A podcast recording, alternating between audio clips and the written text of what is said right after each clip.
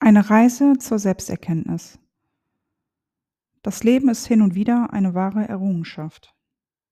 Prozesse, die mit Anstrengung erreicht und Fortschritt bedeuten sollten, sind im nächsten Moment wesenslos.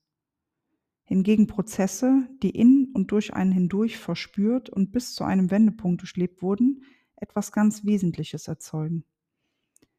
Der wirkliche Unterschied zeigt sich als Erkenntnis, dass man das eine vom anderen unterscheiden kann. Der Wandel von Gestalt und Form ist ab einem gewissen Zeitpunkt unumkehrbar. Weshalb sollte man nahrhaftes Wissen, welches man durch Erfahrung erworben hat, unkenntlich machen wollen? Betrachtest du eine Erfahrung als einen Teil von dir oder wirkt die Erfahrung als Lebensfragment nahezu für sich stehend und begleitet dich auf eine fragwürdige Weise? Dann ist es an der Zeit, dich daran zu erinnern, den Grundsatz der Überzeugung, nur jener Teil dieser Erfahrung zu sein oder zu bleiben, gänzlich zu hinterfragen. Eine Seele macht ihre Erfahrung nicht für jemanden, sondern mit jemandem.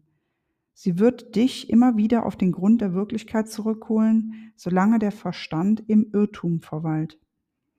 Der Verstand selbst gerät lediglich in Versuchung, weil er während dieser Reise das tiefgründige Lebensverständnis durch die Suche begreifbar machen möchte. Die Seele hingegen erfährt, erlebt, findet oder empfindet.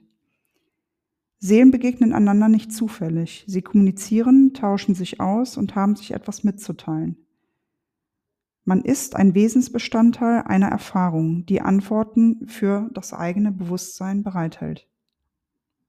Allein diese Erkenntnis offenbart, wie man Erfahrung erleben und verstehen kann.